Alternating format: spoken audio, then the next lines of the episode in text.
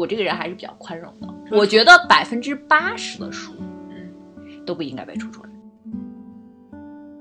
太懂梁朝伟的孤独。梁朝伟说：“我不孤独。莫言什么几天几夜读完，读完，对，他们家有一个通宵对余华余华不睡觉站站站着读完之类的，就大大概大概是这个意思，反正是。”小光不睡觉，倒立读我。当时就震惊了，我说，而且这俩这俩还是并列排在一起的，我我说这俩是在较劲是在干嘛？很多明星，哎呀，没什么文化，然后只能看得懂一页一行一句话的这种书。可能是因为影视圈的人本来就比较迷信吧。或者他可能不能算是 每天书吧，每天对人家有书号，怎么不是书它？其实更像一个玩玩具因为你你问一个任何一个人，家正经有书号的，对对，不对？它是一个玩具书。因为你但凡问一米个国明星的智商只有零到三岁适合，什么 K 十二？十二，到底是有多少路？十几对吧有个有个斗猎，这个世界上本没有路，走的人多了，出的多了就有了。就都上了路。大家都在路。那走的人多了，路也挤。这就是当代封建迷信啊，对吧？我我自己想一个问题，随便翻开一页，那你跟那个街头地摊那算卦的有什么区别？那天我念几句吧，看那个什么大千世界在情人面前解开裤裆，就就像就像这种。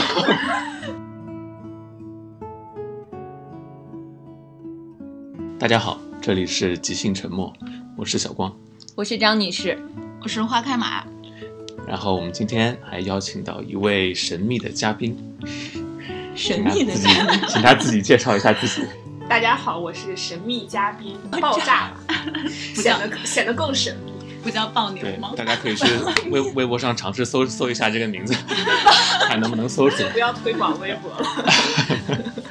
然后爆炸老师呢，也是就是啊，出版圈的一个算是业内人士吧。然后我们今天找他来是主要聊一些关于书的一些事情。然后最近最近一个比较热点的一个事件就是，可能大家都知道，就是微信读书啊是把所有的新经典的书都下架了。对，对嗯，不，嗯，对对，嗯，因为是他们据说是新经典那边，他们是不同意在微信读书上免费的嘛，然后但是微信读书是擅自给他们做了一个免费转免的一个事情，然后这个事情就彻底惹到了新经典的老大，嗯，然后他们就勒令微信读书全全平台下架，然后这个事情也殃及到其他一些的电子书的平台啊，包括某某某某和某某，对，然后导致这些平台呢不具名。是的，一些不具名的很有名的平台啊，他们的会员也没没法看，就免费看星星点的书了。所以我想知道，就是这个免费的钱是平台来出，不是出版社来出，对吗？应该是平台出吧？其实是是应该平台出的，对哦，，但是不知道微信的骚操作是我觉得微信应该也是平台出吧，只不过新经典不太喜欢这种方式。对，那这跟纸质书还不太一样。就纸质书的渠道，比如说当当或者是京东，你想要在四二三或者是六幺八或者是双十一，呃，做一些书的打折嗯或者是促销，但是这个折扣都是要出版社来付的。对，像电商平台都太强势了嘛，然后他们都折扣非常之低。他们一般会做这种操作，就是我全场打几折，全场五折，或者全场满一百减五十。嗯，但是你如果不想参加，那可能在这个大促期间，你的没书就在这儿看不到了。关键就是你搜到这本书，你想买，它也会显示。呃，是无货、缺货的状态，它就是为了保证它承诺的是全场。如果你不参加，你所以就买不到。它其实可能是有有货的，但它就是对对对对，是的，所以哦就逼的出版社必须要参加它这些。所以它等于制作制造了一个规则，然后你又没有办法，就为了自己。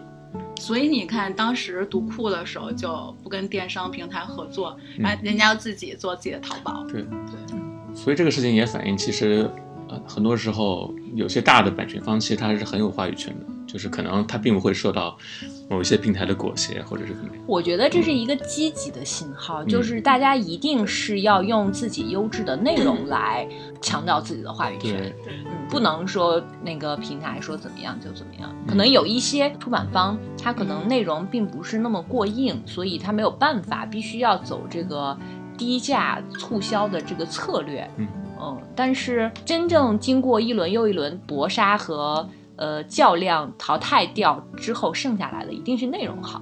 嗯嗯，而且我觉得最终还是要双赢吧。像一些电商平台，像你刚才说那些，其实对于整个图书内容行业来说，都不是一个特别好的生态。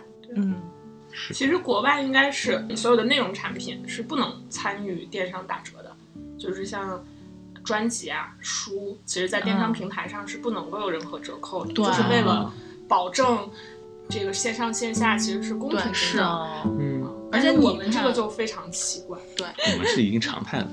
对，是。所以国外国外亚马逊是不打折的吗？难道卖书？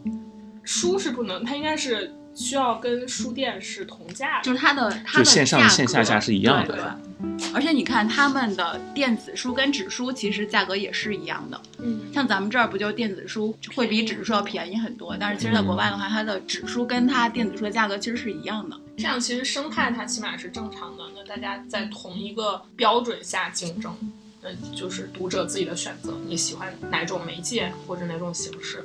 但是我们就是，嗯，就是被可能电商其实之前用书来引流，因为书便宜，对，然后现在他把规则制造出来，就是出版方就没有办法，我就只能去遵守这个规则。对，嗯然后这样的话，我觉得就有一个影响，就是出版社利润就被摊薄了嘛，嗯然后他就只能去生产很多那种比较市场化的书，然后就出现了一些我们今天要吐槽的，这就这就转过来了，是吧？终于回来了。所以我们今天的主题是什么？主我们这主题持人我们今天的主题是我们主题就是书籍吐槽大会。对，你们可以畅所欲言。吐槽大对，那岂不是那不行，吐不完？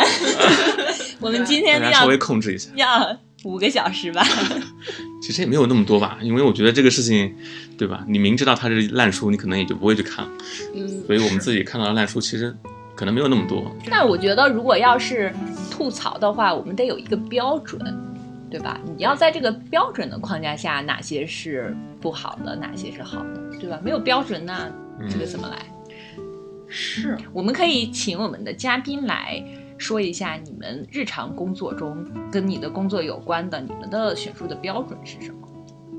我们我们的标准其实比较严，就是可能比大部分的涉及选书的平台都会更严一些。嗯嗯，呃，那但是总结一下底线，起码就是不骗人，不不骗人，不骗人然后不骗人这个可以解释一下什么叫不骗人。就起码他这个书讲的这些内容和知识，它不是不是骗子。啊就比哎那如说觉得哪本书是骗人的？之前应该有有过很多这种吧，就是像，呃，我们当时上架了这个，就是之前有一本非常火的书，我不知道方不方便说那个书名。方方便方方便，这个这个就是本期节目的最大的意义。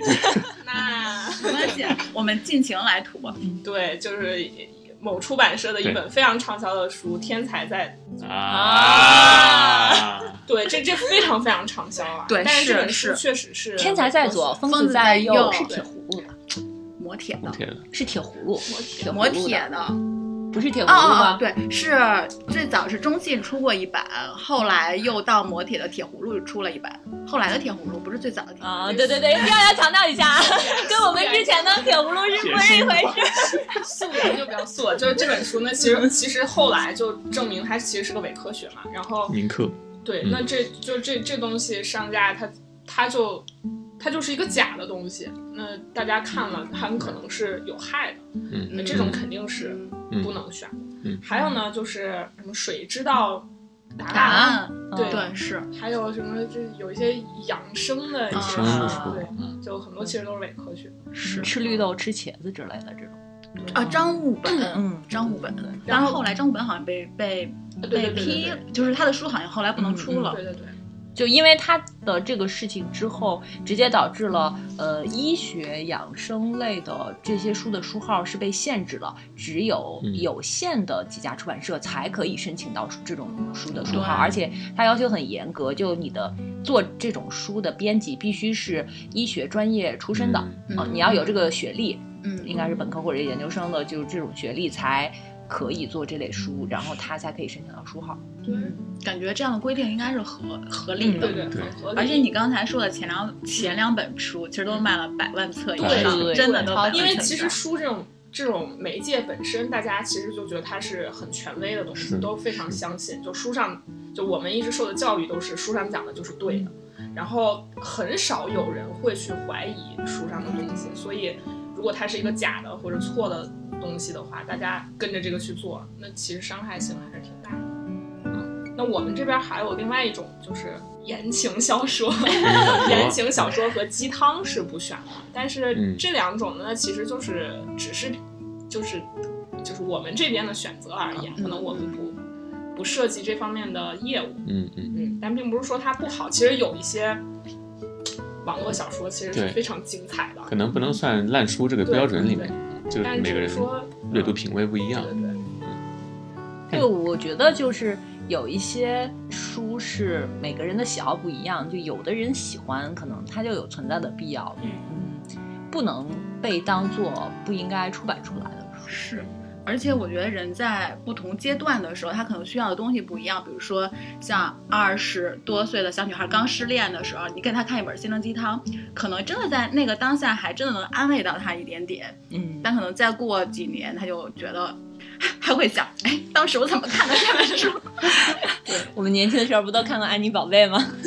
对，都看过郭郭敬明，都是这样过来的。但安妮宝贝真的当年觉得好好看啊。我我觉得是这样的，就是我们年轻的时候，没有人教给我们应该怎么去选书，我们的学校教育里好像没有教过这个。嗯，对吧？是因为你们自己想一下，就是老师会让你读什么世界名著，就这些不需要讲原因和道理的世界名著，呃，什么钢铁是怎样炼成的，汤姆叔叔的小屋之类的这种，那可能你读了就读了。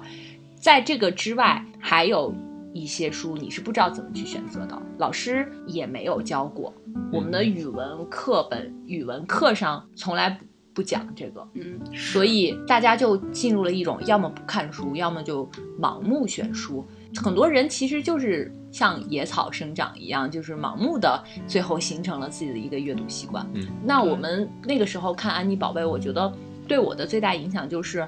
他提到了很多作家，什么杜拉斯啊，或者是呃村上春树啊这些，我可能是从他的小说里看到的，然后我就会去找这些人的书来看，这样就是可能在一定程度上提升了你的阅是读。是，这个事情也有体会。就是之前中学时候看王小波也是，王小波也会介绍很多作家嘛，是啊就比如说从他那儿知道的有那个卡尔维诺，嗯然后杜拉斯他也他也是比较喜欢的一个作家，啊、就是从一个作家带到另外一个作家，就是这样一个阅读路径，其实是很很通畅嗯。所以其实每个人的阅读好像都会经历野蛮生长的阶段，嗯，然后先要野蛮生长，然后后来你才会梳理出，哎，你好像自己会更感兴趣看哪个方面呢。嗯，我大学的时候还看了很多刘墉的书呢，哇，这个人我还看余秋雨呢。名字，就是刘墉。对，然后呃，现在哎，当时还看过那个呃，是那个轻舞飞痞子蔡扬，对对，痞子痞子蔡啊痞子蔡对，那本小说名字叫什么呢？轻舞飞扬的，对，忘忘了。比赛，但当时就觉得还挺好看的。我觉得那可能是我的爱情启蒙小说吧。对，但是我初中的时候看郭敬明，看郭敬明我也觉得很好啊，我也觉得很精彩。是，但我我就是觉得，可能读书这件事儿，你一定要有一个前期乱读的过程，嗯然后慢慢的你才能知道啥是好的。对就是就读书啊，听音乐啊，其实都是这样的，就是一定要有那个灌耳音的过程。你灌多了，你就自己能能对，分辨出好坏。就是慢慢慢慢会，还是有还是有一个成长的阶段的。你这不行啊，一点都不犀利，不是要吐槽吗？哎，对啊，赶紧所以你们所以肯定我 就所以现现在要吐槽什么？哎，那我们先从书名开始吐槽吧。就有些我们觉得那书名就觉得特别生生的拽回来。我我觉得可以这样，每个人 宣传每个人各自吐槽各自的，比如说花开马现在想吐槽书名，嗯嗯从你开始吧。名的话，呃，我就是不这期要吐槽嘛，我就把我们家书架上的书都看了一遍。哎，我发现我们家书架上的书的书名都还可以。对吧？如果有人吐槽，那你就怀疑一下自己的对对阅读品味出现了什么问题。哎，但是啊，那天那天哦，有一本书是我想吐槽的，就是就在我的书架那最角下面不码着一摞《假忙碌指南》吗？但这个书是我自己做的书，就是我自己做的。自黑，嗯对，但是我觉得我现在想。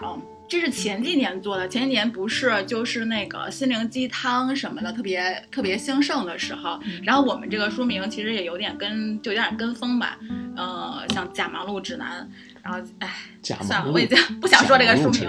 啊，对，然后那个时候不还有什么不畏将来，不念过去，还有，但是我觉得这些书，12历尽千帆什么对，这一类的。但这些书有一个鼻祖。那天那天跟小光我们聊天还聊到了，就是那本《女人不狠，地位不稳 》。我现在就有一个书也是好点。这个我当时都不知道，就马马老师说之后，我才有知道有这本书。就这本书当时就所有地摊上面都会有啊“女人不狠，地位不稳”。这哪家出的呀？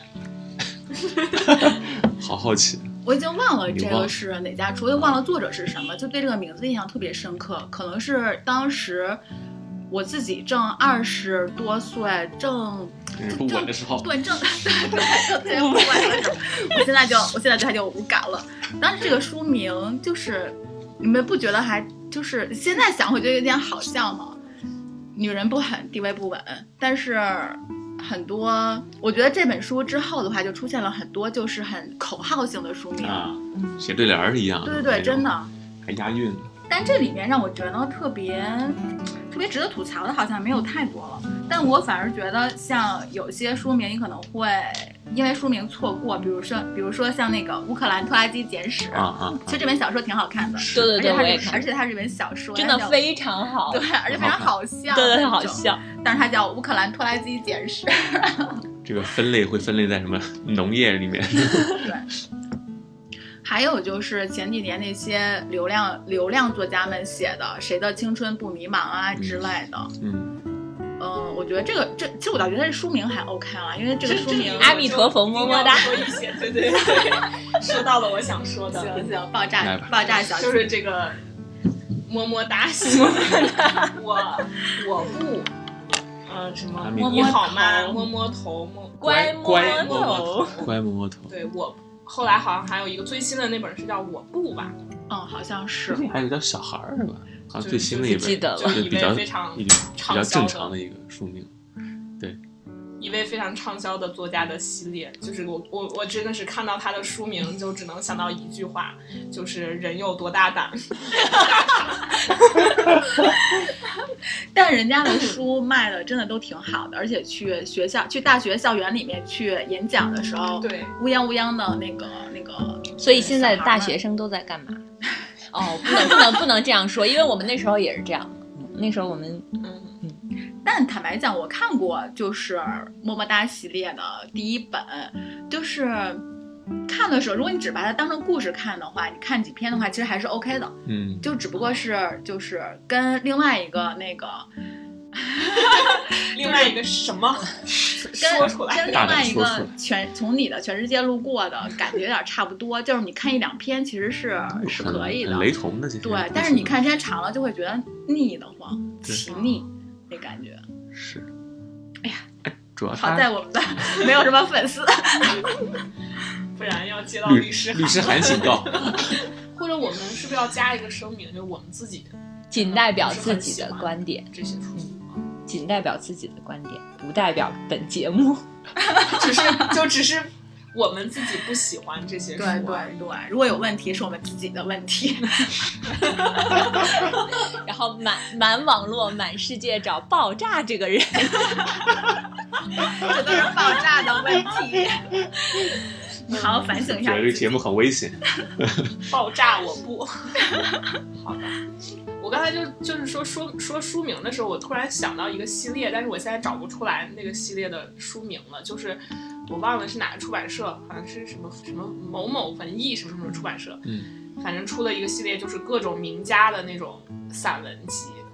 有啊知道对对对，然后那起书名那种都非常的很清鸡汤的那啊种，就是你看到那个书名都根本无法想象它的作者是哎，是不是从贾平贾平凹那本开始的他是不是是民国那个一系列的吧？民国大师经典书系吧？啊？啊，我这儿说到了这个，对，但是起的名字都斗猎，对 对，叫什么？哎，给大家读一给我读读几个，你们猜到是谁吗？一个连线题，就这个人叫风风弹琵琶，凋零了半城烟沙，就就像这种，这个李煜，丰子恺，都是民国作家，都是民国作家。这个你猜不到，这是鲁迅。就是你觉得这个画风跟鲁迅有什么关系吗？我觉得要把鲁迅气死了，简直。就然后鲁迅什么听了都诈尸。鲁迅说我没说过，我没说过，我没说过这句话。呃，一指流沙，我们都握不住的那段年华。是是，林徽因，沈从文，天哪！嗯，花开满是不行嗯了。时光阡陌，你一直未曾那你走远。猜一个吧，这个你猜，你猜，你猜，我看你行不行？你都不这个用，你都不用听我的书名，你就是随便报几个名字，你肯定这个是林徽因蒙不上周作人，对，哎，你啊，看过这本书是吗？我没有，我没有，我我真的瞎猜的。现在就是搜索民国时期的作家有谁？因为你看，民国时期他们想出的话，也就这几个作家。啊，那倒也是，范围其实比较小。对，这个就是书名，真的是万万没想到。我突然想起，刚才想起，就是我当时在杂志上看过一个叫孙卫的作家写过一个那个那个那个呃悬疑小说，后来他的书出来之后，我就关注了一下，叫《单身太久的人会被杀掉》。啊啊啊！哦这个我知道对，。当时你的兜列里面还列了这本书。我没列这本，啊、嗯你在上面标题上面写，然后我才对我才嗯想起来这本书，因为这本书哦我当时还买了读，但我后来给卖了。嗯，我当时觉得为什么叫给人家叫这个书名啊？单身太久会被杀掉，就是很匪夷所思那。跟内容其实没什么关系。对对对，就是这本小说，这个作者在呃一本杂志，类似于像我忘了是像上海文学还是人民文学就这样的严肃类杂志上连载的时候，其实是一个很正常的名字。嗯，然后出书的时候就被编辑改改那就是单身吸太久的人引眼球，我觉是得。对，真的纯粹是是吸引眼球自作聪明。所以你买这本书是因为这个书名吗？呃不，当然不 是。然后看完就把这本书给卖了。嗯有没有你们哪本书觉得书名实在太奇怪了，所以专门去买？你当像鸟飞往你的山，哎，好，感觉就是是吗？这本书非常火。这不是是这个这个书名完全记不住啊！我是看了之后，因为它好像从二零二零年开始就一直占据各大榜单榜首。我是真的认真的一个字儿一个字儿一个字儿读了好几遍才把这个名字记住的。而且我有一个上海的朋友，嗯，前一阵儿他说你送我一本书吧，因为他觉得可能我很喜欢看书，然后我就问他你要我送你哪一本？他说就送这一本。哦他点名让你送他这本书，对对对，所以我就买来，呃，送给了他。嗯，我大概翻了一下，就是一个小说，就是一个人的经历吧，是一个可以是对对对，我大概了解了一下，但是这书名，你们谁能记得住？你当像鸟飞往你的山，对啊，这个是以因为我们已经重复了太多次，所以对啊，就是如果你要是，嗯、它不符合，就是以以前我们在出版社的时候，那个老师们给你讲课的主谓那种。宾是吗？就是那种好记，什么《盗墓笔记》这种、嗯这种又好和传播学记原理对是吧的书名的这个规范。所以那天我们在另外一个群里，然后有一个他也是写作一个朋友，然后他在群里面问他说：“哎，你们最近都看那个《当你是鸟》了吗 你是你当是是鸟，当你是鸟，到底是不是鸟？谁是鸟？经典那边他们内部就简称这个书叫《鸟山》，鸟对，这可能会所以这记得比较清个书确实楚。对读者来说，书名非常不友好，就是你根本无法叫出它的书名。那为什么要起这个这个好像是圣经里的一句话，对就是原文，对，直接拿过来做的书原文。对，就其实它，因为它这本英文书，呃就是原书的英文书的书名其实很简单，叫 Educated。对对然后它呃他想讲的这个主要的内容，可能也是就是教育或者自我教育这件事儿对一个人的一生的一个影响。但是呢，可能把它翻译成中文，就你找中文对应的一个词“教育改变人生”，太平淡了，或嗯者“教育的力量”，嗯就是都无法体，就是展现出这个英文 “educated” 它那个后面的深意。然后当时好像我我看了这个出版方他们自己写的一个，就是这个书名是怎么来的。嗯，大概是他们就定了很多这种书名，最后都就是找不到一个很合适的词语来来表达这个意思，然后就找到了圣经里的这句话，就圣经里的原话。然后呢，原作者他就非常非常喜欢这句话，哦，他就觉得嗯只有这这句话是真的表达出了他写这个书。原作者也懂中，文吗，他喜欢的只是英文。对 那可能译者也觉得，对，所以最后就定了原。来背后同意了啊，经过他的许可了，等于是哦，原来背后还对是这样一个所以其实故事。是还是一个用心的这个选择，不是刻意为难读者。那这样其实说来就可以理解。嗯，这样仔细想想，这句话说不定可能这两年就会火，对，就由他引申出来的。就比如说像嗯、呃人生海海”嗯，这个词，其实是闽南语里边的一个说法，但自从被什么五月天和呃买家，卖家用过之后，好像就还挺火的，经常会在一些文章里可以看到。我还有本书叫《海海人生》嘛，对，是我前理想司也有国出的那个，我前司也有一本类似的书名。哎，对，李前思有一些书的书名也挺奇怪的。比如 就每当我找找到生命的意义，它就又变了。一行放不下的那种。听着像一句歌词那种感觉。本书书名无法描述本书内容。哎，我说的对吗？啊，那些古怪又有忧伤的问题让人忧心的让人忧伤的问题，是你前司这些书名特色，可能跟你前司老板的 个人喜好也有关的。我觉得就是，呃，这期节目能不能播出。不是，我觉得我前司的这些书名起的还是比较贴合书的内容的，比如说像那些古怪又令人忧心的问题，嗯我说的对吗？对，对是是，就它的英文名叫 What If，哦，对是，它里边其实内容就是一个问题，然后这个作者用他的大开脑洞来解答这个问题，嗯其实很有意思。那些问题反正也也挺奇怪的，就是这样。所以这个标题你哪还记不住，但是你觉得我觉得跟这个书是有有关系的。这些倒这些书名倒不是要被吐槽的。哎，我想问你们，就是你们对那种特别绝杀的书名有感觉吗？比如说，嗯死在这里也不错，类似于这种书名。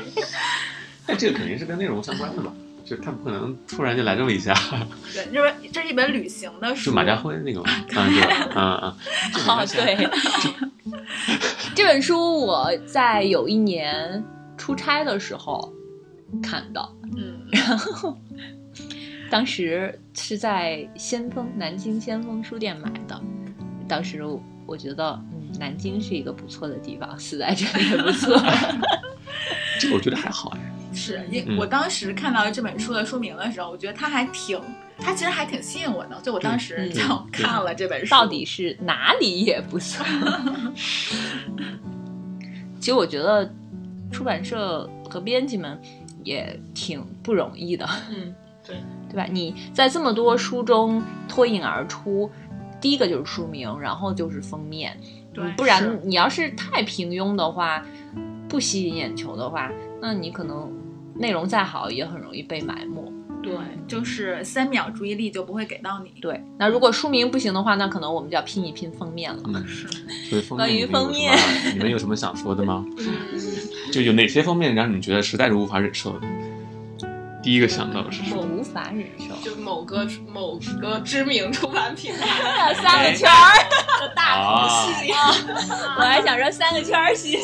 我觉得就是我期待的我期待的答案。啊，其实三个圈儿系列，你其实仔细看呢，它其实每个圈儿里的内容其实还是有信息量的，有一定安排对，它是有有精心安排过的，所以嗯其实还好。嗯，但是那个大头系列 哎，但是大头系列刚开始出来的时候，当时我不是还在做出版嘛，然后我司大老板就是召集大家开会，让大家学习大头系列是怎么做封面的，因为当时大头系列的书就是销量什么都挺好的。然后我们其实大头的这一种封面，我们是有成功案例的。啊，是吗？是吗？嗯，对，然后但是当时的话，我就会有点看不上，我想什么破玩意儿啊，还要学他。但我觉得他可能确实迎合了一部分人的需要，嗯就是这当然我们的审美可能无法接受，就很大众的那一但是类，确实对，而且你看他那些大头系列，他那些人什么李鸿章啊，对对对，什么都是呃就很韩信，对，哦就是、就是大众其实都会知道他，有些有些有些那个比较普世的，然后呃，不管是人生智慧还是反正就那种都是历史人物哈。对对对而且我觉得这种书可能放在就是嗯三四线城市的非常显眼新华书店，对，会就是我们也大爷们会非常喜欢。我们也做过，就是不是面向三四线城市的这种，比如说我的前前前前司 曾经做过，就是一套那个梁启超传，当时就找了一个嗯画家，把梁启超的这个头像他是画出来的，嗯。画出来其实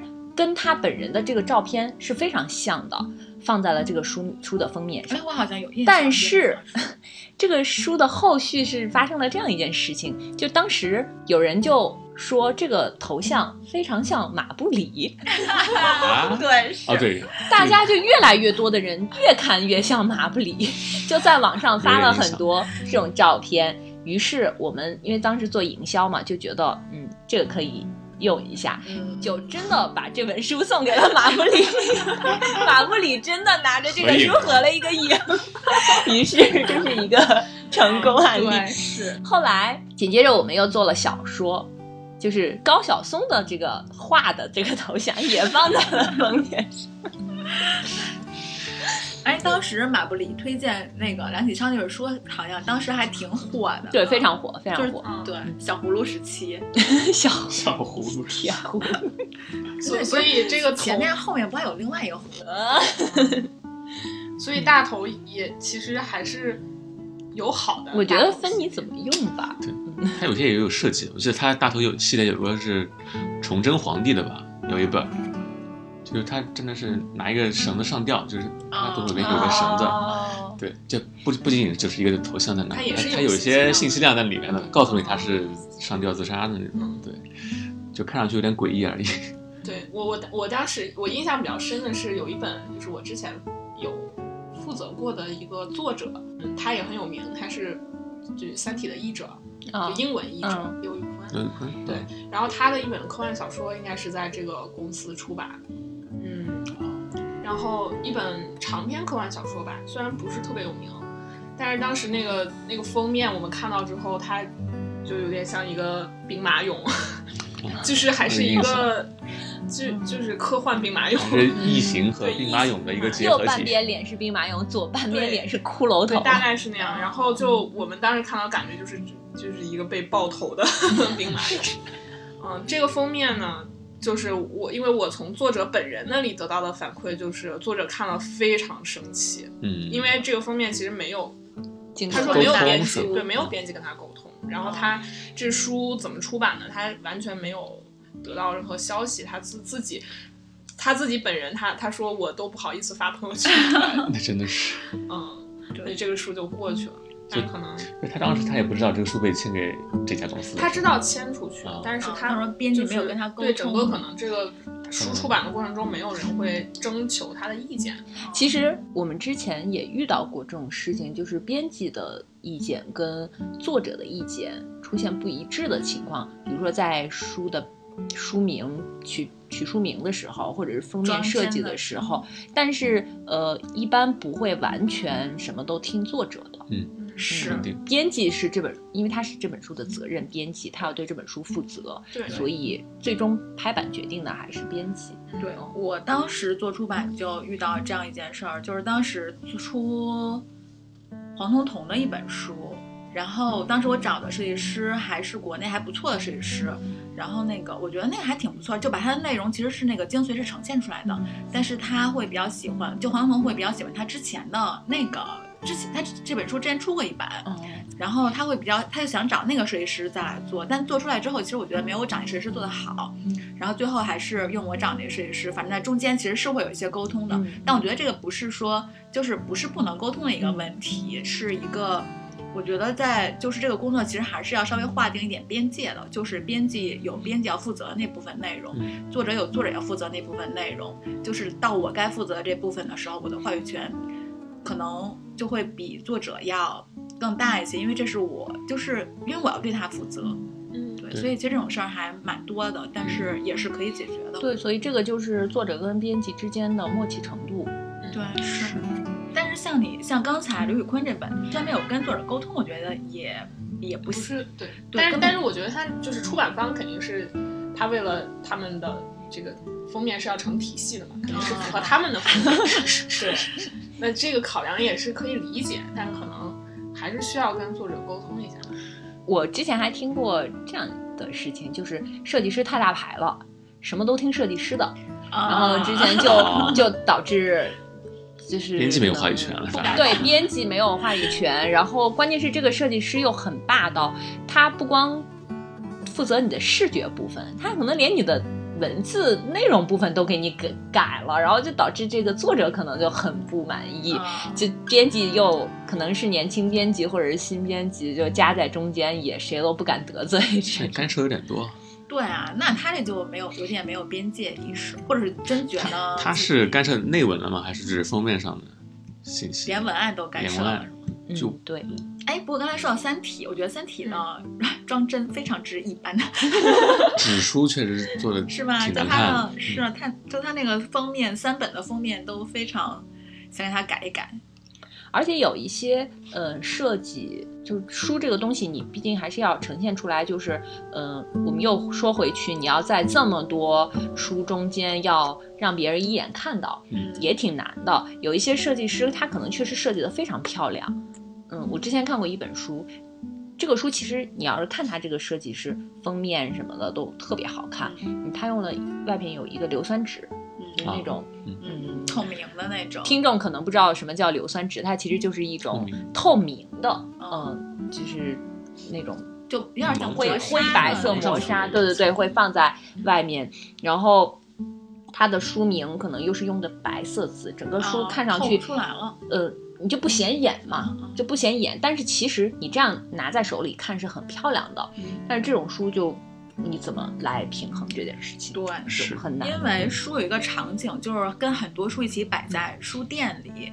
如果你的书，所以那个时候我们做书的话，就会比较慎用黑色，就很容易被就把这本书淹掉的、淹没掉的那种那种。我我之前出版社的领导是禁止我们用白色封面，嗯，对，就只要白色封面，他都一律他就说不行，怕他就怕那个太容易被人太容易家略过对混混在书架里看不出来。我跟花开马的前司的老板给我们培训的时候，曾经呃说过。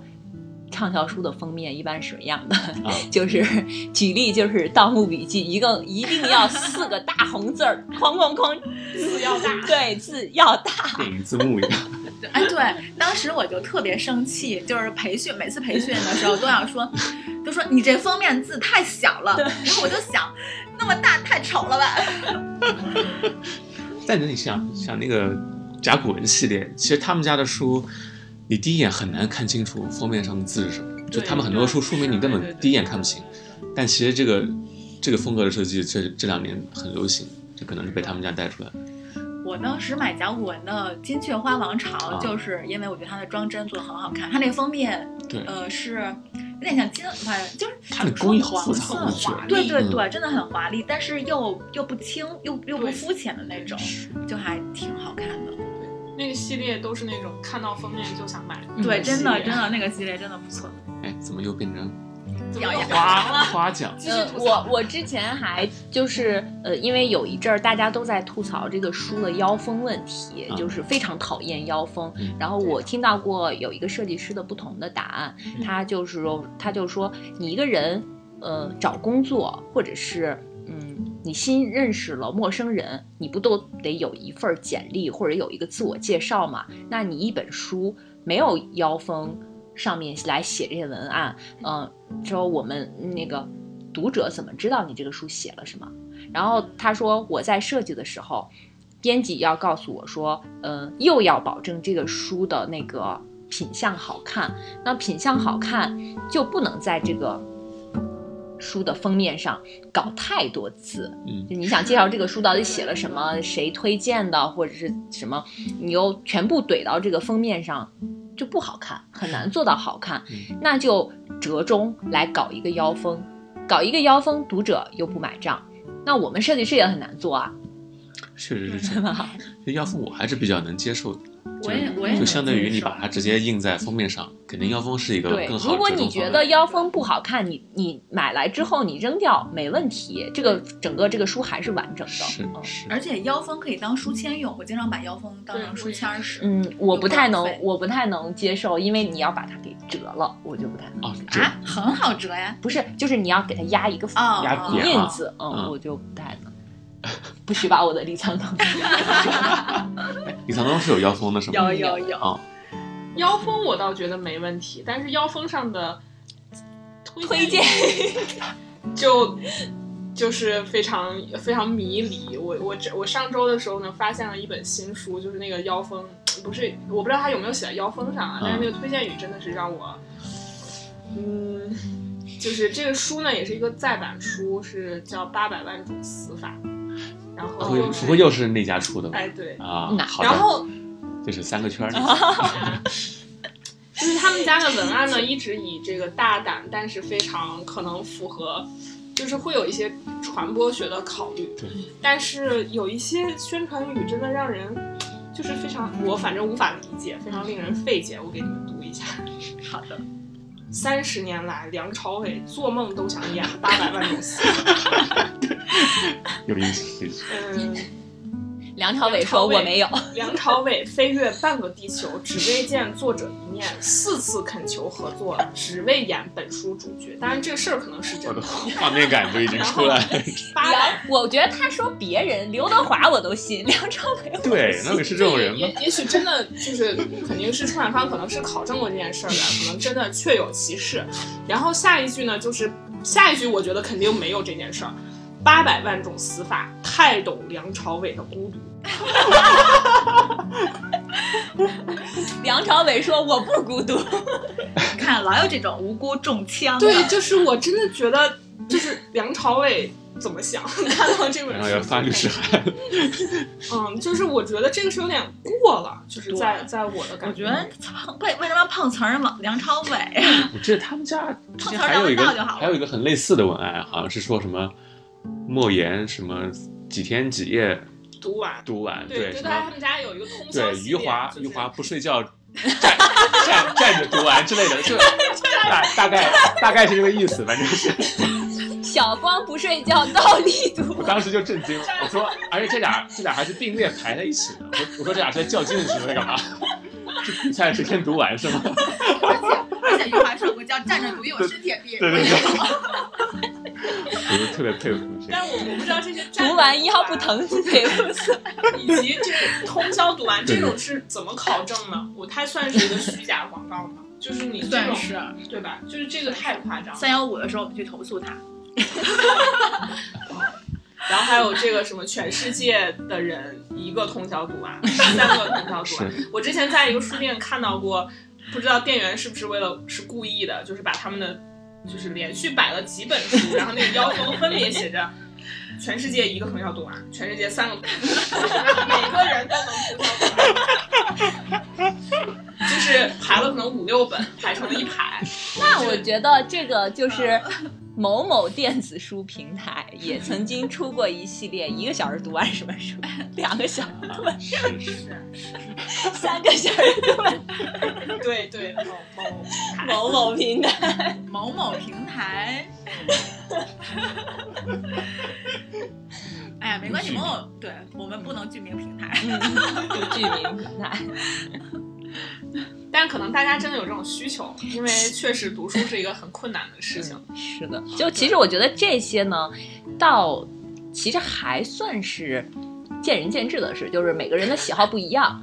嗯那可能人家时间不一样，对人人家就是通宵对人家就是信梁朝伟，或者就是 照着莫言的书单去买书。对，那也也没什么，也许人家书的内容好，嗯，只不过他就是用了这样一种方式让更多人看到，这也没有什么错。但是我我这个人还是比较宽容的，我觉得百分之八十的书都不应该被出出来。是宽容吗？这个是宽容的方式。就是大概我会分几类，我觉得就是还挺没必要的。嗯第一类呢，就是公版书，嗯大家一窝蜂的出，嗯嗯就经典文学名著这个我们就不说了，就看看今年的在路上吧。是，公版就在它的公版之前是上海译文对，出了，那就就可以了呀，对吧？那为什么今年我们来算一算、数一数能比较知名的呃读客，游客出了，世纪文景、嗯博极天卷、人民文学、湖南文艺、国漫也出了，国漫，嗯对吧？基本上这就是六家了九九啊，九九就是到底是有多少路？十几对吧有个有个斗猎，这个世界上本没有路，走的人多了，出的多了就有了。就都上了路。大家都在路。那走的人多了，路也挤。这些出版社都是为了造马洋哎，因为好多你像出公版书，穿经典出那个经典没什么成本啊，主要对啊，而且没有你看成本，然后再加上马洋又起来了，嗯太宰治也是嘛，对对吧？就像我们我们去的那个 上海三联书店嗯的一面墙，对，那真的会有人买吗？那我这个我是要集齐 七八 召九唤神架，，召唤凯鲁亚克，对吧？那凯鲁亚克也活不过来呀。而且凯鲁亚克就这一本，在各种再版，嗯就是你看他其他的什么《达摩流浪者》什么那些，我估计大家没人也没人出，我估计大家可能也真的不看，是嗯只是他这个书名通俗易懂。对，又加上我们不是有一个乐队有这么一首歌嘛，再见杰克，让大家它有点像一个文化符号。是它是一个，icon，我觉得这种就没有真的没有我我相信没有多少人真的读过在路上。是啊，我就没有读过，我也没有读过。看错了文学青年们。只剩小光了。对是我读过就是那个上海译文那个版嗯，白色封面那个，但那个还是一次翻译。那你你说实话，好好看吗？就是因为我读那个译本可能有点问题，因为那个译者其实译者很厉害，就王永年，他是翻译博尔赫斯的啊，啊、对他其实西语跟英语他都能翻，但是在路上这个书可能他确实跟他本人的风格差距太大，就他哦他当时自己翻译的时候，他自己自己就说嘛，说就觉得这个书反正不太合我的胃口，啊哎，是这个意思，在路上本来是一个什么风格的书啊？就那种嬉皮士的风格呀，嗯嗑药，然后喝酒，那个开车，就是这种公路公路小说嘛，就是那种感觉。嗯，你像他这么一个翻译博尔赫斯的人来翻译哦这种小说，那为什么要接这个翻译呢？那我背后我觉得中国中国没有对嬉皮士，是，对，所以可能就是版权找不到人，找到他了，让他翻了，他就翻了，也没可能没想那么多，可能没想到会给的钱多。那样事儿很有可能。对，然后另外第二类，我觉得就是完全骗钱。嗯，比如说什么解答之书还是啊答案之书这种的，是这这就是当代封建迷信啊，这个对吧？我我自己想一个问题，随便翻开一页，那你跟那个街头地摊儿那算卦的有什么区别，对吧？你抽个签儿，然后大师给你解一解，用跟你说说你你这个上面写着什么大吉，你今天就真的能过好吗？哎，答案之书是不是当时是某个综艺的时候它对我记得火起对来的他是火起来的，嗯，是很多很多明星，哎呀，没什么文化，然后只能看得懂这个一页一行一句话的这种书。可能是因为影视圈的人本来就比较迷信吧。哦对或者他可能不能算是每天书吧。每天对人家有书号，怎么不是书它？其实更像一个玩玩具，因为你你问一个任何一个人家正经有书号的，对人，家它是一个玩具书。因为你但凡问一米国明星的智商只有 零到三岁适合，什么 K 十二。十二，这个数分类应该 K 完了，我们收到了不止出版方的律师函，明 星收到了明星的律师函。哇明星明星忙着赚钱呢。哎，这个还好多出版社出，就是不知道哪个是正统，正统的那个叫嗯。答案之书吧，然后后来大家就开始一窝蜂，啊什么大开本、小开本，啊就是巴掌的、大的咱还看到一个小对对开对对那本的那种，估计是假。就那个涂色的书，不是也是因为那个《秘密花园》火了之后，嗯感觉不知道出了，涂色的、连线的，嗯，连线的，也不知道每个人是有多少时间去涂色。嗯，说是解压，可是我看到它我就已经压力山大了。然后就晕了。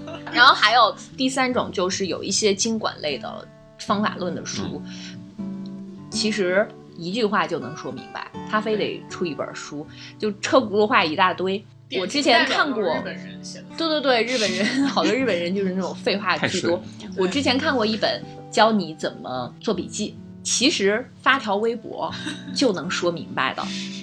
他一定要出一本，可能那个书得有两百页吧。那我的钱也不是大风刮来的呀。这种我觉得这种指导手册特别特别容易都是这种书。对，对就豆瓣豆瓣上特别火那个如何阅读一本书，啊，就这本书我根本就看不下去，哎，我也是很就奇怪，真的是废话太多了。我觉得这个也是你觉得一句话就能说明白的事情，非要写一本书出来。这本书我已经买了 N 多年了，但我一直没有读下去。我买给了多抓鱼图书馆翻了翻，就如何阅读一本书，如何有效阅读一本书，如何 什么阅读小说，如何阅读这个那个。读完一本书，你这本书我就读不完，陷入死循环。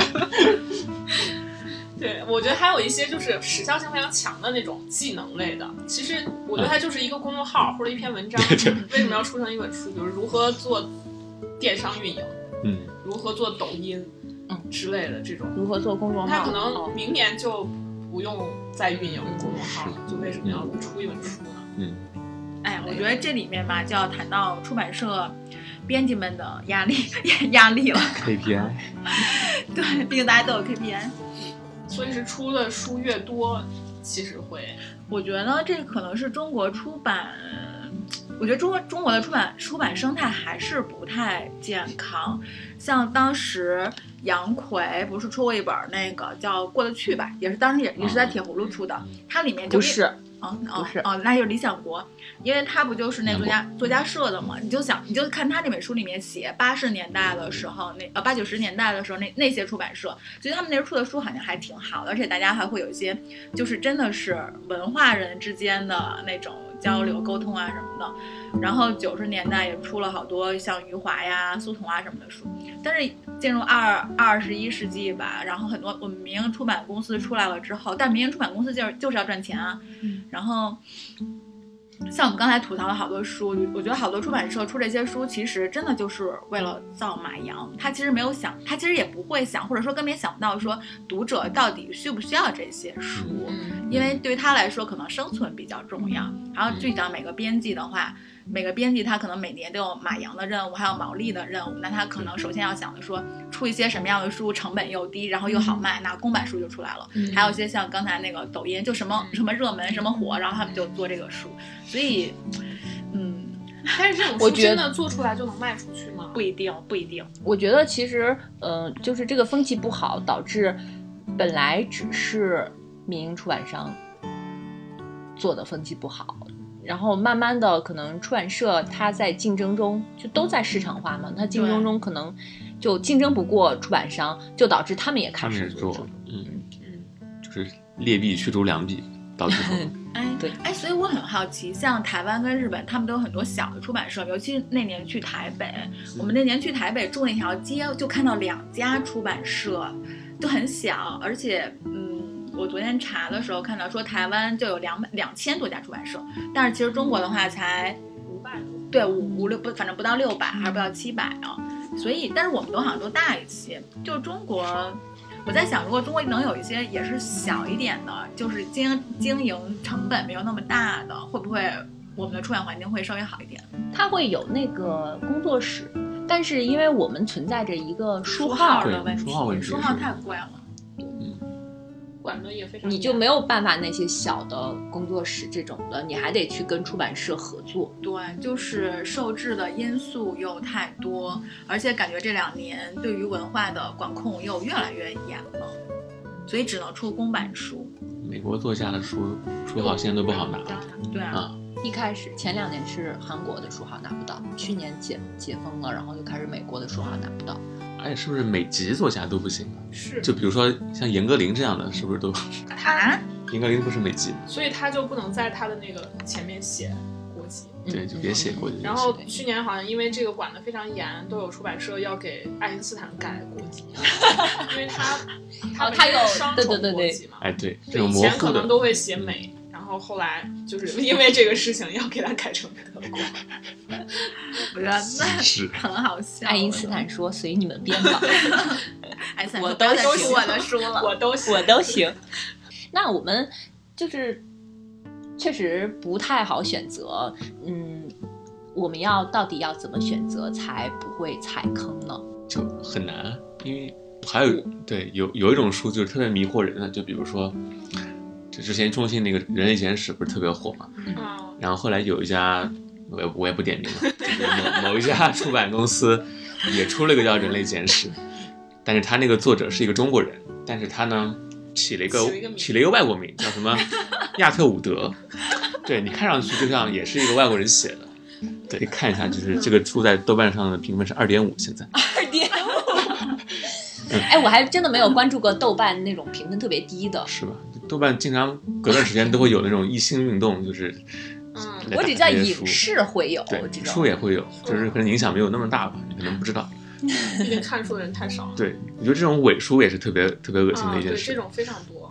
我我其实，在平时工作的就是筛选书的过程中，我们有一个就是就是很要警惕的事情，就是你查这个书的书，就是因为有很多那种国内的作者，也不知道是咋就写出来的那种各种心理学什么各种乱七八糟的，啊，书名都特别的耸人听闻，对，特别厉害，看起来。然后你一看，你一查他的那个作者介绍，就是某高管、某国企高管或者某什么什么什么，就是他如如果这个作者他自己的介绍连他的工作背景都说不出来，嗯那这肯定是一个假的。所以我基本上看到这样的书，就全部都再见。对，我觉得心理学的书真的一定要慎重，对就是感觉好多人好像也不知道怎么想的，就就能都谁都就是能写一传的，本。其实很多是出版社他自己传的，可能并没有这个作者，搞不好又变自己写书，搞。不好又变成了那种封建迷信。对，我觉得心理学的书，还有像刚刚才好多说的那个实用型的，好多也，我觉得实用型职场技能，对实用型的其实还好吧，但凡你学到一个技能，你也觉得值这二三十块钱了。嗯，水照答案但我觉得其实可以从我们以前做营销的一些角度，或者是像花开马以前做策划的一些角度来选择。比如说，当你要看到一本书，它值不值得你看的时候，首先你要去了解，你看它的书名到底这个书到底写了什么，它的这个说的这个观点或者是这个话题有没有跟它类似的，那它的亮点在哪里？为什么值得你去看这个而不去看别的？嗯，然后就是它对当下的意义是什么？我前司出过一本关于儿童性侵的书，嗯，我们当时就会看这个书值不值得你看。首先，它的作者是国内非常权威的，就是这个领域非常权威的一个专家。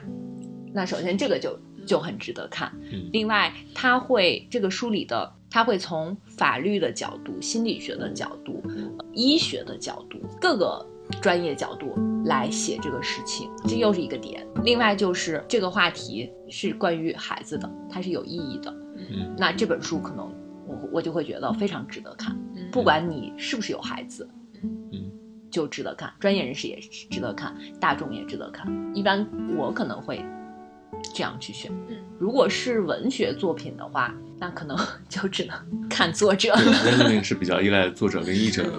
嗯啊，第一步其实还是可以通过出版方来判断。对对对这是这也是一个。是那我们来列举一下。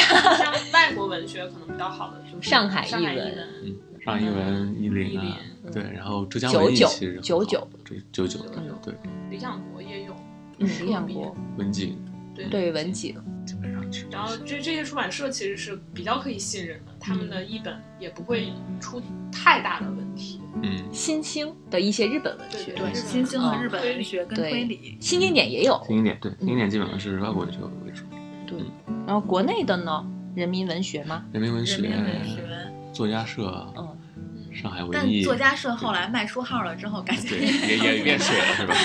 对甄别。国。内作者应该新经典也有一部分，对理想国理想有一些年轻作者的书还不错。然后后浪也会有一些有极个别的嗯。普瑞还也有几个也还行。后浪最近出了很多那种港台文学，对对对，哎，港台文学阵地之前不是理想国吗？现在哎对，李彦博也有，还是有，但是后浪应该是开拓了一些之前不太为人所知的出版行业的特点就是没有托拉斯，呃 一家独大的情况是吧？嗯，对对就是每家出版社还有大的小的擅长一点的那个那个地方都可以生对存。也就是它的内容决定了这种这个行业就是这样子的。嗯，是但总体来说，相信出版社还是可以。规避掉很多是吧？第一步帮你筛掉一些，嗯对第一步帮你筛掉一些，然后就是看书名跟作者的背景什么之类的。是有一些出版社的品牌也像甲骨文品牌是吧，对对。对，社科文献基本上可以相信。我觉得还得看你看哪个类似，比如你要看社科的，像新民说呀、甲骨文啊什么，就都挺 OK 的。嗯，但就怕遇到这种卖书号的事，确实有可能。嗯，对。但这无法避免，因为我们的书号就是在国营的出版公司手里，而且现在书号真的太贵了。嗯，我当时做出版的时候，书号好像一万块钱左右吧，嗯，现在好像都啊两三万都有了。我听说的都不止两三万啊五万。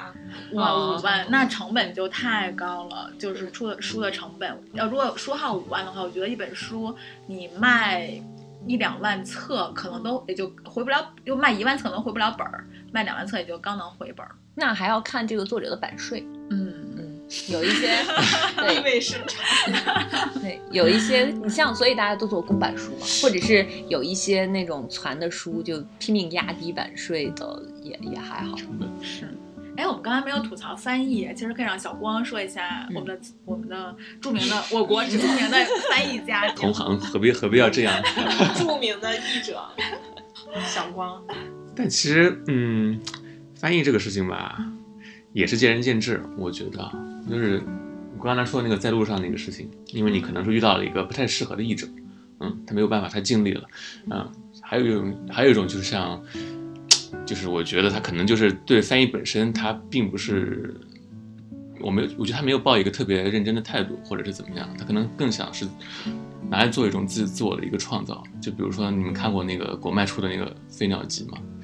啊，我知道，冯唐子唐唐译的那个，冯唐译。嗯，然后这个书就是那个书应该后来被那个书，应该是后来被下下下架了，吧 因为下架了。就是因为因为翻译这个东西，我觉得。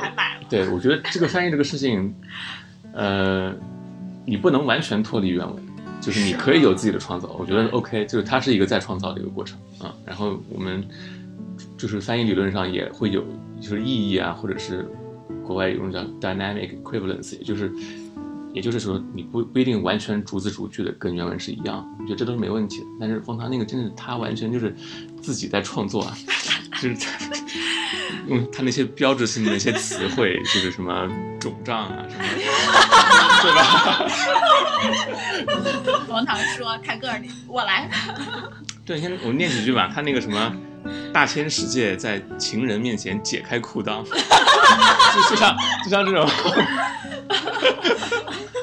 就你看到这个词，你他可能是从医学角度来，哎，对，也有可能，人毕竟是一个妇科医医生。对对，”但冯唐的书，他的小说我也看，我也看不了。嗯，对我是不太看看得下去的。我也不是很 不喜欢他写那些东西，就觉得没有必要的地儿瞎涉黄。瞎说。就是对，浑身都是荷尔蒙，不知道往哪儿发泄，有有有这种感觉。你你当像鸟飞往你的山，他就应该飞往他的山。这这接上了吗？而他自己还有一套那种翻译理论，你知道吧？就是他非常固执的认为，他觉得他觉得所有诗都应该押韵，就是不押韵的就不叫诗。所以他你看他翻译的《飞鸟集》，那些诗其实都是押韵的，小时候背声律启蒙 背的吧？这是，就他强行押韵。嗯，那就又涉黄又押韵，还其实还挺有才华。对啊，不容易。他可能为了押韵，他会甚至在那个句子结尾加一些语气词，就是是比如说么么哒那个哒字头，然后用在结尾，就是为了押这个韵。哇，感觉难为冯唐老师。对，我觉得对你翻译这个书也挺累的诗的。都很有画面感，搞商业这么闲吗？嗯，还有功夫想这个了解一下。。哎，我曾经之前看过，但我都忘了看是哪本翻译的那个书了。然后那个那个译者在翻译的时候用的是北京大白话，就是但是那个是本外国小说，我想起来了，对，这个是我也知道，对，然后他就豆瓣上看到了吗？我现在真的都就很呃有呃好几年前看，我当时就啊好别扭啊看着，对，是，我记得他好像就是把我们那个螺丝刀嘛，他说的是改锥还是什么之类的。我当时看到说这改锥是什么鬼？而且有很多儿化音的那种，对就会让你看着，如果平时聊天的话肯定没问题嘛，但是那本就是小说，然后呢还是外国小说，他就用这，你就觉得哇，哎，好想给他几个刀片儿。是，其实像这种词很难译的，就是比如说很本地化的词，或者是特别是脏话，就是粗口这种是最难最难翻的。你像《麦田里守望者》这个书，就是就是很多粗口嘛，但是我觉得这现在有两个译本吧，其实都不太能传达出它那些那些感觉。哎，那《麦田里守望者》，你觉得哪个译本最好？呃，我看了两个，就是一个是施贤荣的，一个是孙中旭的。嗯，就总体而言，我觉得可能还是可能还是施贤荣稍微好一点。嗯但是这个判断译者的这个选择，可能是一个非常高阶的读者才会嗯对涉及到这方面。我们大部分人其实是不认识译者的，而且经常会有那种你在看这个书的译者，他可能是一个名字，嗯然后另外一本书他可能还是这个人，他又换了一个名字，嗯，就没有办法改。改笔名，我觉得其实归根结底是因为钱太少了，对对吧真的，是很很普很普遍的一个现象，就是可能有一些译者他会他是大学老师或者教授嘛，或者导师什么的，他会让自己的学生去做翻译，把活儿交给他们，然后自己署个名，这个是非常常见的一个事情。所以我之前做过一个书的，算是教译吧，就是他已经译好了，但是就是给我看一下，就我对你又重新给他译了一遍。就是我看了第一句，上来第一句就就不对，而且完全完全是意思是相反的，你知道吗？就一个长句，完全就没译对。然后第一第一页我大概就挑出来，可能有七八个那种就是硬伤，其实。啊那这本书那最后我只是我基本上是给他，感觉是重新译了一遍，然后看看而且还有一个就是，我觉得是那种供求关系，比如说需要翻译的书太多了，但是却又没有那么多译者。是因为我之前在网上看到，呃，有一个在韩国读博士的留学生，他吐槽国内的这些韩版的书，嗯呃，他说那个，嗯，这出了些什么？书你们编辑都不好好挑一下吗？难道不是应该出版一些适合中国人读的，或者是你你从这个领域，比如说历史，那你起码从两国关系这个角度切入，嗯你先出这样一部分书，那你直接上来就写了一个什么，呃可能很对于韩国人来说还还好，就是研究可能跟中国完全无关的韩国的一段历史，说中国人大部分人是不会看这种书的。后来就有人说，其实懂这个的编辑非常少，那翻译可能就更少。有人在底下反驳他说：“他说不对啊，现在你看那么多朝鲜族也也懂韩语啊，那个又有这么多留学生。”然后他就说，其实懂语言和懂翻译，翻译是两回事儿，嗯，对，就是你会英语不一定能翻译好，是。那更别说那那么多小语种，本来学的人就少。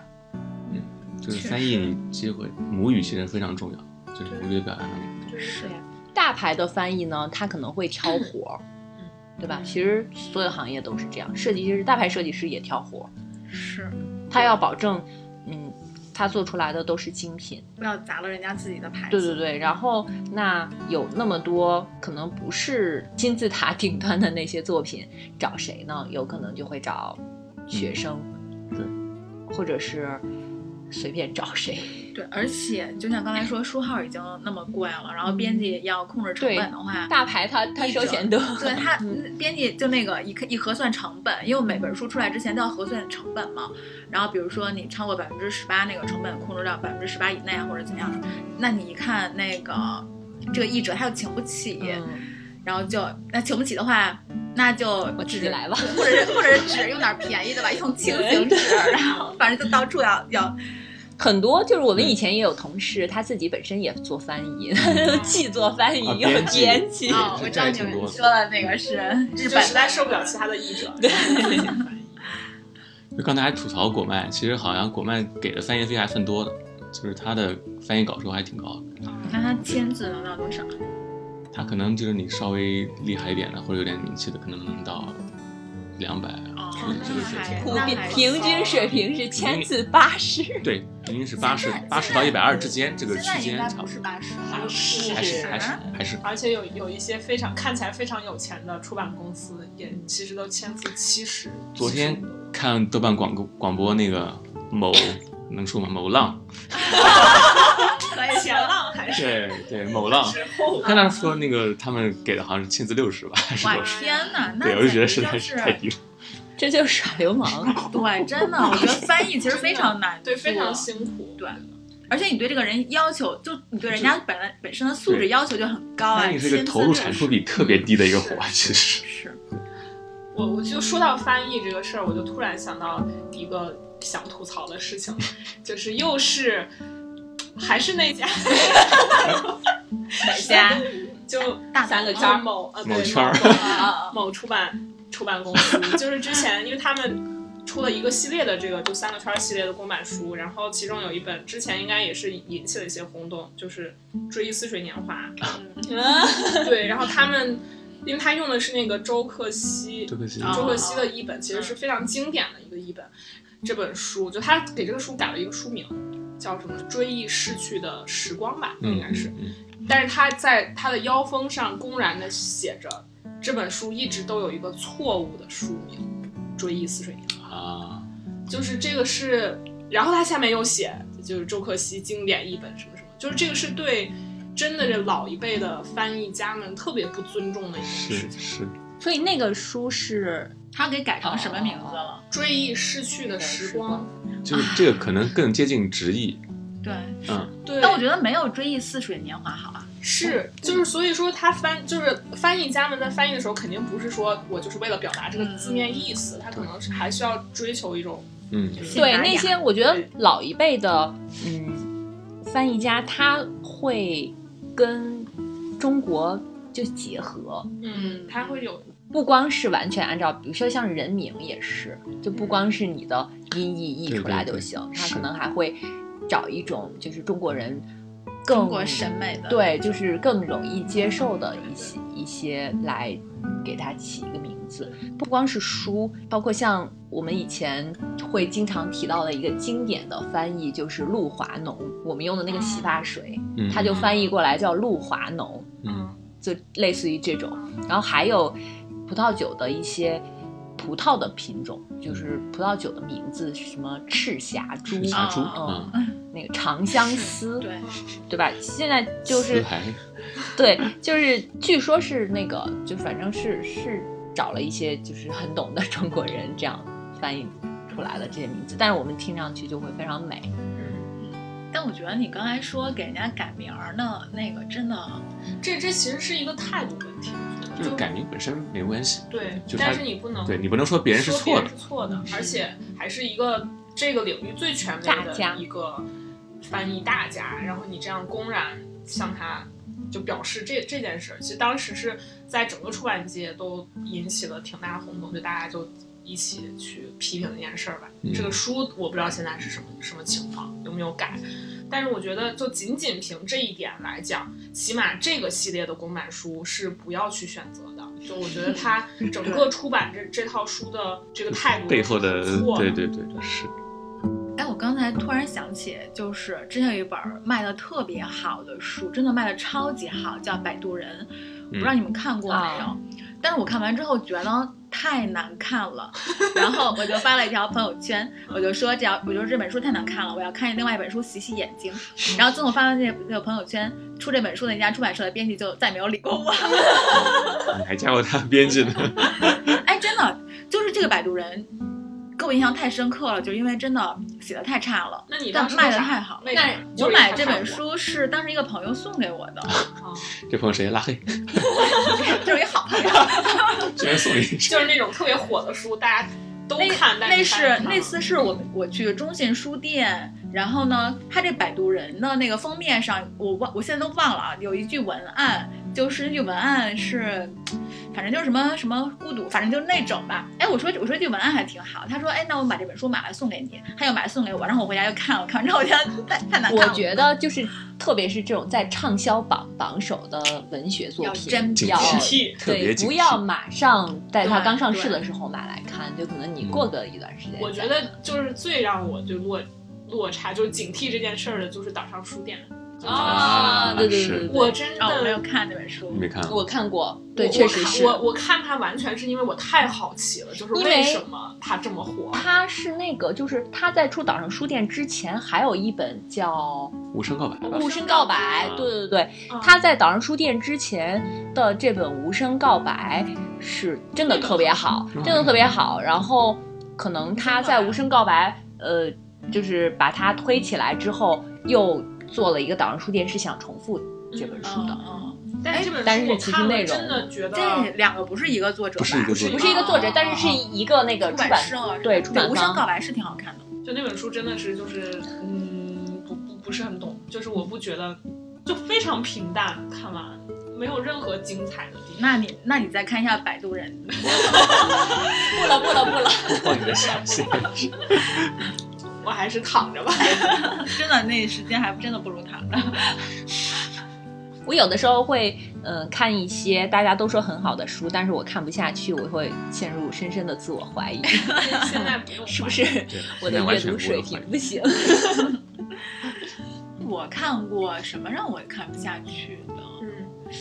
嗯，就刚才说如何阅读一本书是真的，对，如何 阅读一本书我看不下去，我真的还怀疑过。我说大家都说这本书那么好，我怎么真的读不下呀？嗯，我发现我就是读不下这种方法论的东西。嗯我我也觉得，就方法论，我可能对方法论，我不知道我是本身对别人的方法论有天然的有点抵触，还是怎么样？潜意识里有点抵触。对，所以就对方法论这种东西不是很，我宁可看小说。我以前也会，就是觉得有些书我看不下去是我的问题。然后我从来没有想过，大部分书我看不下去就是作者就是书的问题百分之八十的书都不应该出。对 结论就是这样。写的就有问题。然后，而且很多书其实它是在，就它甚至这本书都无法自洽，就他自己都无法说服自己，嗯，或者没有给自己提供一个答案。哦，还有一种就是，嗯，有一些公众号做火了，啊、嗯然后出版社呢哦就会联系他们，让他们出书，就比如说把你公众号的那个嗯内容啊集合在一起。这个时候有一些人可能就出了，然后把它卖给了自己的粉丝，然后赚到了这笔钱就撤了。然后还有一些人可能他会。追求更高一些，说我在公众号发的内容确实很好，但是呢，我再出一本书，重复这些内容，我觉得可能有点对不起我的粉丝。就是大家其实可以免费看这个东西，要再花钱买，我觉得有点对不起我的粉丝。那我就会写一点别的，关键是 写的还不如。哎，你说的是？嗯我们就不具名了，很多很多，非常多。去我不知道咱俩想的是不是你是一个是一个，有点好，就是可能，哎，算了，不说了。对，别说了，等会儿还得解号码。对对对，行了行了，时间到了结尾吧，累了。还有要骂的吗？对，赶紧要有骂的赶紧骂赶。紧赶紧骂！这大家都不行我我我这次反正是要被某出版社拉黑。骂的已经还还可以吧，咱骂的还行了。就有的还剧名了呢。本来本来没想剧名的，最后一不小心都说出来了。因为不具名，感觉说的不透彻。对，有时候你就嗯，还想点出来，反正就是反正我觉得大家买书的时候，对那种情绪挑逗型的书，还有对那种方法论型的书都要谨慎一点。就尤其像情绪挑逗型，好多就是心灵鸡汤的那种。哎，我觉得那种书你翻翻就还行，但千万不要信以为真。中国人太多了，就是每个类型都有他自己固定的读者和固定喜欢的人，对，所以，嗯、我们也不能说就不对或者是不好，他可能就是处在这一个混乱的阶段。对，嗯，可能你不喜欢方法论的书，有的人会喜欢。我真的见过那种看一本什么广告文案怎么写，就觉得这本书特别好看，三遍、四遍、五遍的那种。我有一本，我有一本小马送写的每一个对啊，就是广告的书。美教也有人真的非常喜欢看教你怎么读书的书，就能看很多遍，里边每一条都做划线、做标记、做笔记的。那你也不能说他这个不对或者是不好。是嗯，但是我觉得，如果一个人真的想认真读书，就想认真做这件事儿的话，你又不知道该怎么选的话，你就选这个领域里面，你你起码先做一点点功课，选这个领域里面就真的是比较牛的那些人写的东西。像我当时不有一年去做广告了吗？中途改弦更张那一年，然后我当时看了好多广告的书，我当时看的就是，哎呀，现在其实都有点忘了，像什么科学的广告啊，我呃就看还是那种呃稍微厉害一点的。其实厉害一点，他讲的那些，嗯，他不是还很多不是那种特别实操的，但是那种东西你就会觉得对你还是有一些融会贯通的帮助。嗯，而且就是这些方法论很简单，它就是告诉你的方法。你看一遍也好看十遍也好，最重要的是你有没有用到。嗯就是你看完了是看完了，是挺好的。嗯那你变成这个领域的大牛了吗？我觉得大部分人都没有。那这是谁的问题？如果你看一本书就能成为大牛，那也太简单了。对吧？就是这也是一个积累吧。但是你就会发现，可能看了这么多，就也也没有，还是依然过不好这一生。所以我们还不如看看小说。还不如大家想看什么就看什么。对，是吧想看什么看，对对，嗯，不过就是对，重要的不要是是看。对对对，一定要看。最重要的，重要的是开始。不要总想着在书中能收获一些什么东西。我觉得有这个心态可能会好一些。我觉得书里面其实什么都没有，就是，但如果你真的因为喜欢他干这干这件事儿的话，你你会有一点快乐的。那我们今天就今天感谢嘉宾爆炸来到我们的节目，这是我们的第一次有嘉宾，对，哇，你是首位。欢迎你常来。常来。好的，那我们今天就到这里。希望你们的播客火起来。在这一期之后火起来。嗯，你来了就火了，我们仨没啥影响力。好，那我们跟大家说再见吧，拜拜。拜拜拜。拜。拜拜。